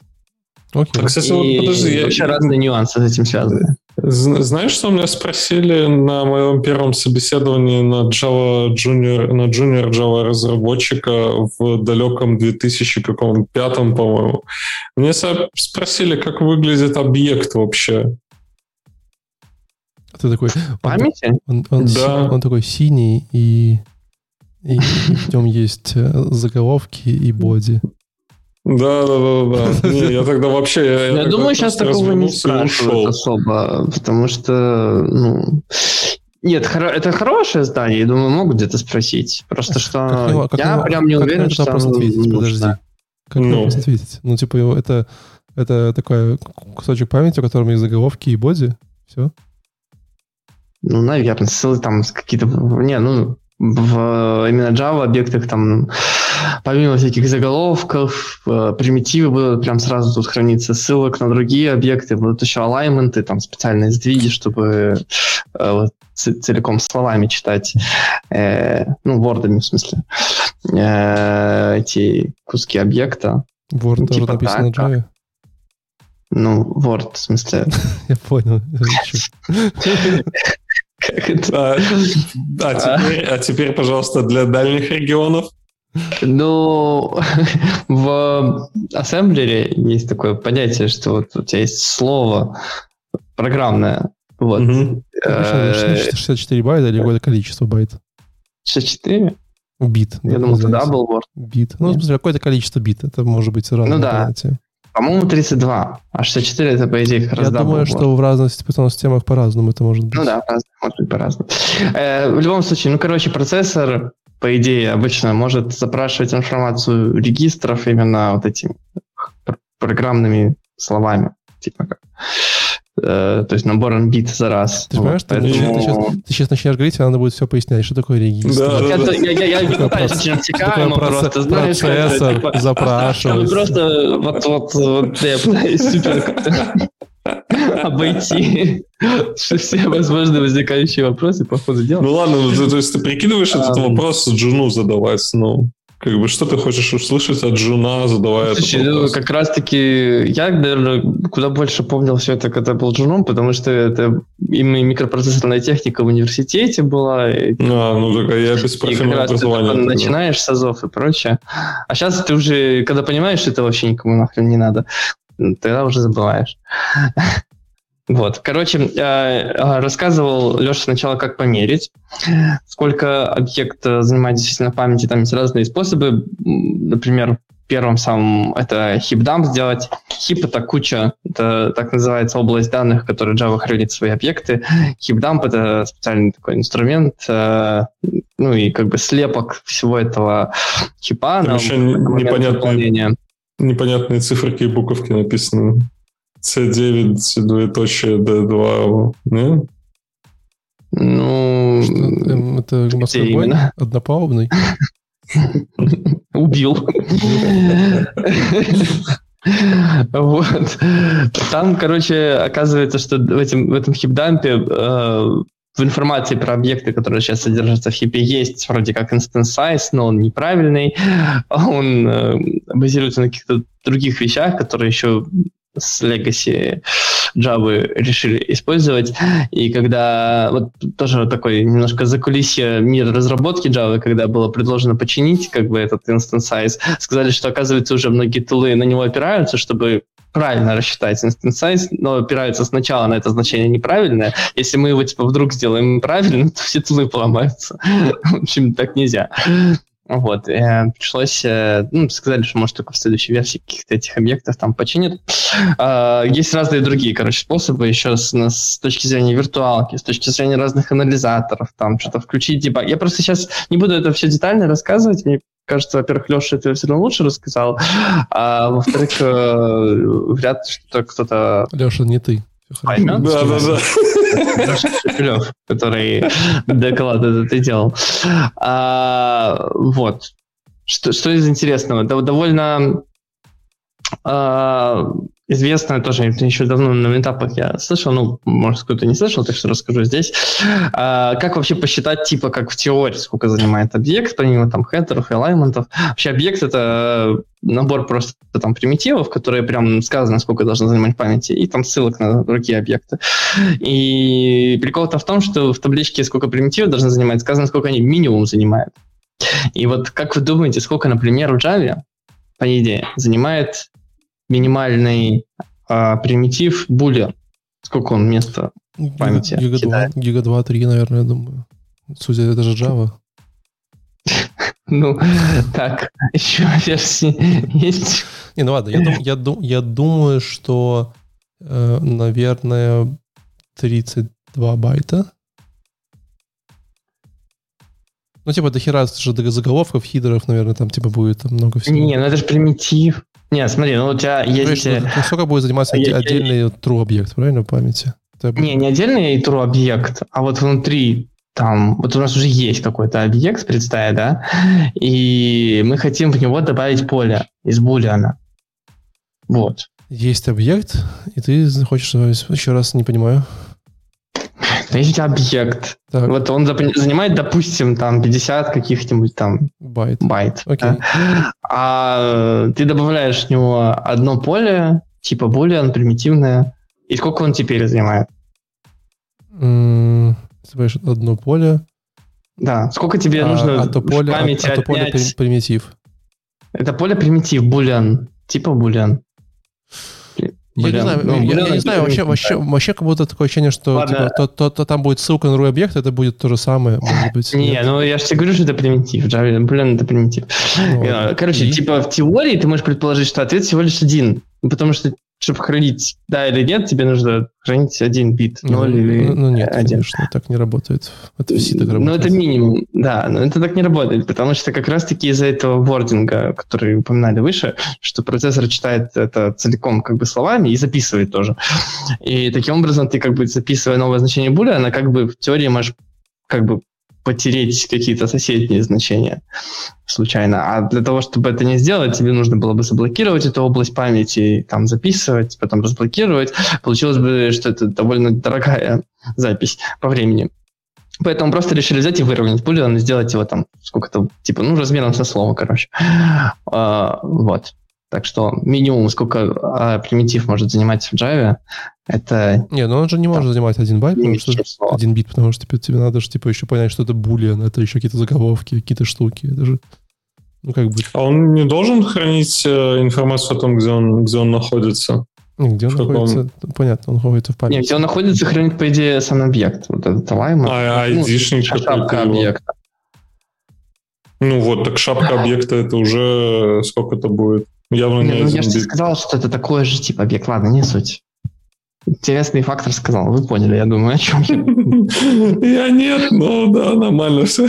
Вот, еще, оказывается, зависит, э, сколько объект занимает от его возраста. Там более старые объекты сжимаются, более новые, более используемые не сжимаются.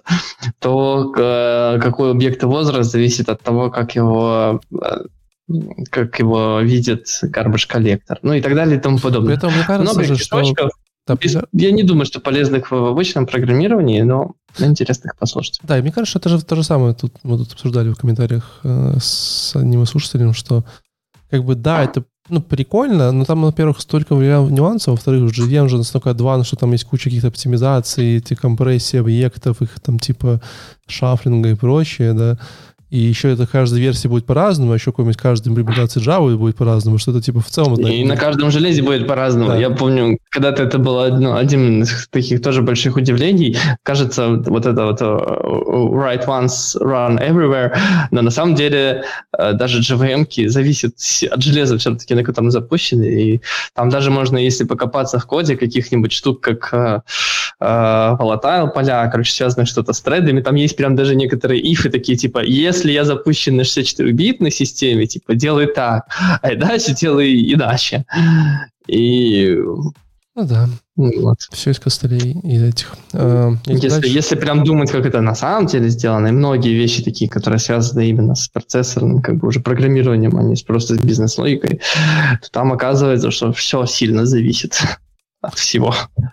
Поедем дальше. Если опустить да. некоторые слова в твоем следующем докладе, то все правильно. Почему Java врут? Нет, там даже так не помню. Э, у меня доклад под названием «Почему Java Enterprise бенчмарки врут и что с этим делать?» Алексей Игнатенко. У вас тоже каждый доклад начинался с... Игнатенко, кажется. Или Игнатенко, наверное. Э, у вас тоже каждый доклад начинался со слов э, «Ну, мы продолжаем наш хардкор-трек», потому что... Просто когда ведущий говорил эти слова, я такой, а где-то есть другой, можно ли туда? В общем, э, ребята... Ну, я специально выбрал такие, кстати, я, потому что давно всех этих конференций и хардкор-треков не слушал, мне прям хотелось снова. В общем, ребята на самом деле дикие. Эм, чтобы вы понимали, Алексей работает в Новосибирске работал 12 лет в компании Intel в новосибирском отделении вот, и занимался всякими супер оптимизациями для там OpenGDK, каких-то там Oracle Hotspot и куча, короче, разных проектов. А сейчас он работает несколько лет в компании Azul Systems. И насколько я понимаю, э, один из главных... Они продуктов... там свою GM, по-моему, делают, да? Да, один из самых главных продуктов этой Azul Systems — это Azul Zinc GVM, которые... Э, ну, если вам мало было Graal VM, то это такой, типа, Russian VM, только на типа круче. Ну, типа, знаешь, умные русские сибирские парни э, собрались и написали, только сибирские, я думаю, это много разных, написали правильную Java, которая еще быстрее работает, чем все остальное в мире. Но проблема какая? Проблема заключается в том, что чтобы всему миру доказать, что ваша Java быстрая и правильная, вам нужно что, Леша? Бенчмарки, а фу, я Чуть не задумался. Я, я вообще хотел здесь вставить политическую шутку, сказать, что вам нужно ядерное оружие и танки, но, конечно, бенчмарки тоже подойдут. А прикинь, Проводить учения. Да, да, да. Типа. Вот. Э, типа, наша Java быстрее нет. Подгоняй, короче, типа, фугас. Что теперь ты скажешь? Ладно, все. Ну, это, конечно, очень смешные шутки, или не очень. Но, тем не менее, ребята, короче, рассказывают, типа, ребята очень сильно э, загоняются бичмарками. И чтобы вы понимали, насколько ребята сильно загоняются бичмарками, э, про это Алексей рассказывал целый час. Э, у них, если я сейчас пытаюсь правильно найти, есть кластер из бенчмарков, которые они постоянно гоняют, Э, вот, я нашел вот такой вот. 47 серверов на, на Амазоне, э, которых э, каждый день крутится порядка 100, больше, чем 150 бенчмарков. Вот, примерно 470 прогонов в день. Вот, и, и примерно 3000 прогонов периодически, причем у них бенчмарки не то, что ты вот, знаете, как, типа, запустил э, как бы, типа, на своем компе, там, типа, не знаю, Apache бенчмарк или что-нибудь такое. У них прямо, типа, мы запускаем этот бенчмарк, он сейчас будет 6 часов там посылать сообщение в кавку, и мы будем пытаться выяснять что-нибудь. Типа, ты такой, вау. ну, реально, вау. типа, сколько, сколько это стоит? Все деньги, я думаю, это стоит. Типа, Леш, это стоит недешево, явно. Ну. Но, но это же, типа, пацаны делают свою GVM. Это в целом не стоит дешево, скажем так. Не то, что они там, типа, знаешь, работают. Э. Ты же понимаешь, что, с одной стороны, стоит не, ну, как бы, не, не дешево, с другой стороны, там, 10% перформанса, 5% перформанса для компании Amazon стоит, наверное, типа миллион долларов в месяц, что-нибудь такое, там, типа, то просто на серверах. Вот, поэтому если они покупают какой-нибудь Azul, Azul э, GVM и просто меняют у них раз и там типа минус миллион за э, на сервера, то ты типа такой, вау. как бы, ну, можно заплатить ребятам соточку, они там как-нибудь погоняют бичмарки, согласись. Вин-вин. Вот. Короче, ребята очень прикольные. Э, и из интересного, что они пытались сделать, что они любили делать, это они как бы брали все очень популярные бенчмарки для Java. У них есть очень много разных, типа Benchmark Enterprise э, штук, типа там есть всякие э, сейчас найду какие-то какие там э, Spark 2015, что-то, короче, ну, какой-то интернет-магазин, который написали специально того, чтобы бенчмаркать Java, как она там работает или не работает. Вот. Эм, и, ну, и в целом ребята рассказывали, почему эти бенчмарки на самом деле, типа, неправильно как бы иногда меряются, и иногда плоховато врут. Вот. И тут дальше начинается большое количество различных супер тонких нюансов, да. В целом он вообще рассказывал очень много всего про персентили, вот. Э, если так, знаешь, на пальцах пытаться, что он говорил передать, он говорил следующее. Говорит, смотрите, ребята, вот у нас есть, допустим, SLA, да, там типа мы хотим, чтобы вот наши запросы в нашем интернет-магазине пользователь получал, допустим, за 2 секунды. Ну, как бы такой SLA, да. И вот у нас есть там, допустим, какой-нибудь супер бенчмарк, где мы нам нашу систему гоняем на супер нагрузку и так далее. И мы строим график, да, и видим, что у нас там типа в среднем 30-50 миллисекунд, там, знаешь, туда-сюда, там типа все такое. Говорит, но это полное говно. То есть это что средняя, короче, штука, это как бы, ну, вообще ни о чем им не говорит, в принципе. То есть в среднем по больнице, да, что средняя зарплата в, в стране, там средняя температура в больнице стоит 6,6, да. Вот, нам uh-huh. нужны как бы более четкие вещи. Вот. И он рассказывал, что смотрите, а если мы построим такой вот графичек, в котором будет там типа 99.9999, 5 девятых перцентиль, то мы увидим, что в этом перцентиле у нас есть, короче, типа э, запросы, которые отрабатывали там 30 секунд. Потому что в это время там Java решила что-то сделать, там мусор почистить и так далее, да, какая-нибудь история. И таким образом мы на самом-то деле нарушаем типа наш SLA. То есть, как бы, то есть, как бы в реальной жизни он, он почему это очень прикольно объяснял. Он рассказывал, как бы, что ну, как ваши бенчмарки иногда работают, да? Если вы там, типа, запустили 100 запросов, подождали 100 ответов, такие, окей, подожди, запустили еще 100 вопросов, подождали 100 ответов, и вот так, типа, запускаете их. Но в реальной жизни вы потом запускаете в продакшн, а у вас там, там знаешь, какой-нибудь э, супер кубок, типа, американского футбола, и у вас запросы херачат постоянно, там никто там, типа, не то, что запустил, стой, ждет, да, запустил, стой, ждет. Там прям люди валят, там им нужно, типа, пиво, печеньки, там, знаешь, кнопочку нажать. И вы такие, и все, как бы, ну, и, и нарушили СВ, и все недовольны, и люди от вас ушли, и все грустно. Вот. Э, ну и, дальше он рассказывал много деталей, как они находили в этих самых популярных с э, бенчмарках какие-то проблемы, как их правильно надо мерить, вот, как они вообще это строят свой график, типа, как они вообще это все меряют, там, действительно строят персентили, э, все это вымеряют, находят какие-то проблемы в своих, там, типа, имплементациях Java и JVM и прочее, прочее. Вот. Но ну, дикие ребята, реально. прям, ну, прям очень круто. Ну, прям, вот прям вау. Ты такой смотришь, думаешь, ну, вот, вот прям вау. Прям очень классно. Я такого уровня бенчмаркинга не видел никогда. То есть, знаешь, мой лучший помери, пожалуйста, на бенчмарке, я могу вот, вот там, знаешь, скрипт запустить в 100 потоков. Типа, сказать, ну, там примерно 5 секунд нужно, э, чтобы это все дело отработало. Как-то вот так. Угу, угу. Вот, в общем, э, я советую вам, как бы, во-первых, интересно посмотреть, на, конечно, на, на этот, на Zinc GVM, но я понимаю, что он только платный, никому не выдают. Вот. Э, на самом деле. Но, э, но явно, раз ребята занимаются такими прикольными оптимизациями, я думаю, что у них все очень должно быть хорошо. Предлагаю ехать дальше. Все равно, слушай, ну мне как-то это не укладывается, что типа какая-то большая компания придет и будет платить э, каким-то ребятам, которые обещают, что у них будет здесь оптимизация. Это же нужно проверять все, смотреть, как это все работает. Ну, такое что-то. Почему не будет, да? Тут же он за Java просто платит в Oracle. Типа, почему явно не маленькие деньги. А за Java, который ну, работает в полтора раза быстрее, явно платит, типа, больше. Ладно, ты следующий помнишь, доклад. Ты же, Давай. Ты, же, ты же помнишь этот э, интересный факт, что как там было в Амазоне, каждые там типа 100 миллисекунд, да, стоили типа миллион пользователей, миллион долларов в, в год, в месяц Амазону. Не помнишь, что это прикольно? Mm-mm. Ну, mm-hmm. Амазон сказал, что они типа не ускоряли свои страницы, и вот каждые 100 mm-hmm. миллисекунд стоили миллион долларов. То есть типа они ускоряют на 100, 100, 100 миллисекунд, получают на миллион долларов заказа больше. Ну, это точно. Mm-hmm. Я думаю, сейчас это типа будет 10 миллионов, наверное, на Амазоне. То есть это давно, давно было. То есть то же самое здесь. Ты можешь Java ускорить там типа чуть побыстрее и уже типа получаешь кучу бабла. Вот. Просто на больших масштабах, на эти миллисекунды, это все прям считается, ну, очень сильно. Очень сильно. Ну, может а быть. А при этом, при этом, mm. если же ты, типа, ну, как бы приходишь, говоришь, моя Java в полтора раза быстрее, ты же можешь в полтора раза меньше купить серверов, чтобы тот же волюм держать, понимаешь?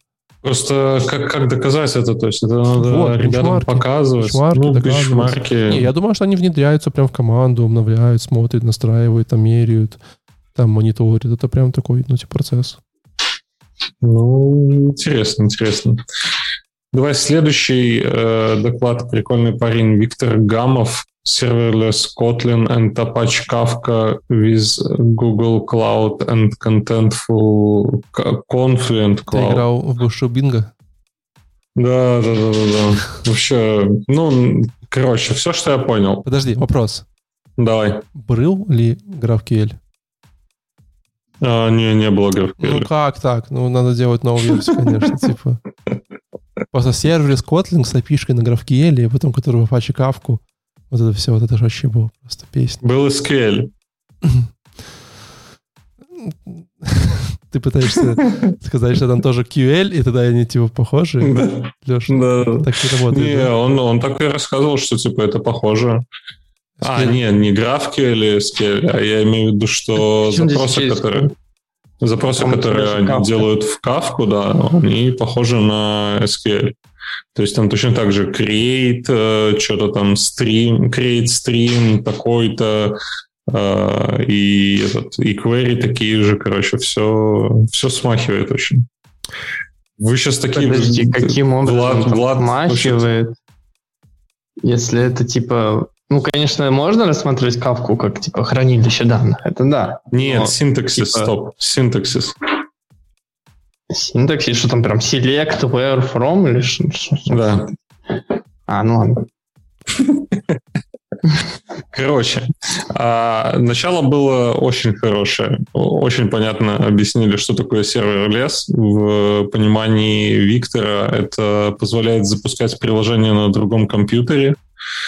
А дальше Спасибо. Что угодно подходит под это под это определение, Леша. Дальше было очень... А чем разница между сервелесом и ботнетом? Можно просто ну, понять. Блин, ну тоже хороший вопрос.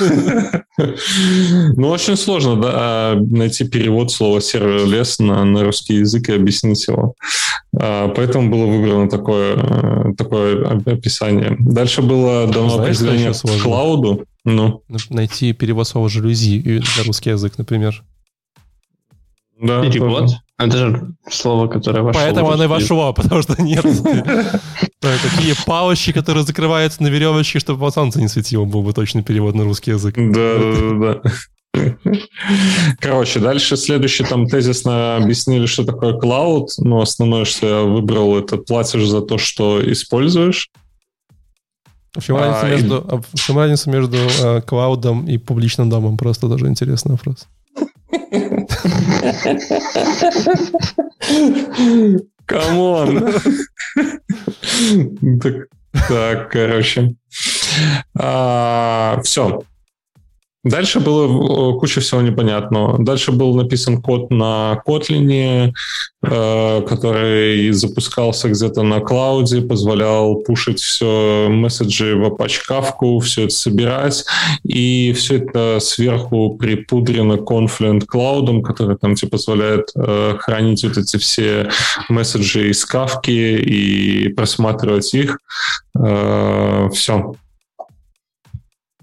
Спасибо. Ничего не Да. понятно, ничего не понятно, но очень интересно. Ну, я точно так же ничего не понял, слушай, ну... Это- Всю Но это, конференцию. но, это, но это похоже, на самом деле, на доклад, которым просто мы возьмем сейчас типа Kotlin, serverless, Kafka, Google Cloud, Да. все смешаем, сделаем большую демку, Да. и вот оно типа работает. Папам, парапам. Типа такого. Да. Причем Confluent Cloud, кстати, кто-нибудь слышал об этом клауде до этого? Нет, реально. Это от, Confluent? А я, кстати, так и не понял. Это вот, э, вот этот, по-моему, Виктор, он его и пилит как раз-таки. А, вот оно что как. Кстати, окей, А, Виктор кон- Гамов кон- кон- кон- тоже слышал. Мне Google подсказывает, что Confluent Cloud это менеджер Cloud Solution, который Вот. побежит поверх Google Cloud. Окей. Ну, типа, Вот. типа, если не хочешь шкафу свою Поверх. Google Cloud? Ну да, есть, так, знаешь, типа, можно... Раньше были такие провайдеры, которые брали тебе Монгу и запускали на твоем Амазоне, и типа менеджерили его сами. Вот то же самое, только типа для А. М. Типа как и- DigitalOcean можно кластер тоже там из Типа того, только там всё. им работает, так ты можешь подсунуть ему DigitalOcean, и он тоже тебе там поднимет. Окей. Ну, как бы прикольная штука, да. И это именно Confluent Cloud, это типа реализация кавки вот такая, да? Да, то есть не хочешь типа поднимать, event-сорсинга. она сама поднимает тебе его. Кстати, в, Гугле же своя какая-то есть. Ну, типа, в смысле, на GCP. Там не кавка, а что-то свое. Карат. Почему его GCP? не используют? Java Нет, Google Server Cloud Platform. Page. Google Cloud Platform. Google Cloud Platform, да. Просто а, там же было в докладе указано, что и Google Cloud тоже. Нет, так все верно, он же, он же Confluent Cloud, Да, Google Google. Cloud. Все хорошо. мгм. А, не, я, ну, хорошо, я понял. Просто что в Google Cloud как таковом есть своя какая-то event-sourcing система. ну так, помню, не как она продашь свой solution людям. Ну, Не, ну, слушай, ну, там ну, показана ну, не аналитика, э, сколько времени все это занимает, э, куча, куча Ну, там- всякого стафа. Это Чуть-чуть быстрее сделали, и уже можно идти. Только что же обс- Просто, обсуждали. просто награли VM запустили, и все, на 5% быстрее можно продавать. Я предлагаю заходить сегодня. Java как-то тяжело идет после Оливье. Оливье, Да, вообще. Оливье заходило быстрее. Но без Оливье- Владика... Оливье захотел выйти, когда Java заходит. Ну, без Владика, конечно, мы не сболеть бы. Спасибо тебе большое, что пришел вам спасать. А я представляю этот, этот подкаст без Владика. Это было бы жесть, Это было бы смешно. Это было бы смешно. Не очень, не полезно. Не очень полезно, но было бы смешно. Так и так Ну, смешно и полезно. Все, это был ProConf, э, выпуск номер 118. Оставайтесь с нами в этом году. У нас еще будет э, много интересного. Леша выучит Java, э, Владик отрастит бороду. А мы спойлеры будем давать? Нет, пока что еще даже не знаю, какие, но, но точно нет. Ну, хотя бы что встречу. Ну, мы же сделали контент-план, да? Это я Теперь мы говорил, можем... да. Я знаю. Да, теперь мы можем давать спойлеры. Ну, мы же не знаем, мы будем ли его придерживаться. Это еще сделали, это сделали. Просто. Не, ну следующий мы точно можем дать, что может быть будет связан со змеями. Ты опять э, д- д- душил под одеялом кого-то? Все, ребят, всем хорошего вечера. Спасибо большое, что были с нами. Подписывайтесь, ставьте лайк, любите маму и всем пока. Да, всем пока-пока, пока. ребят. Пока-пока.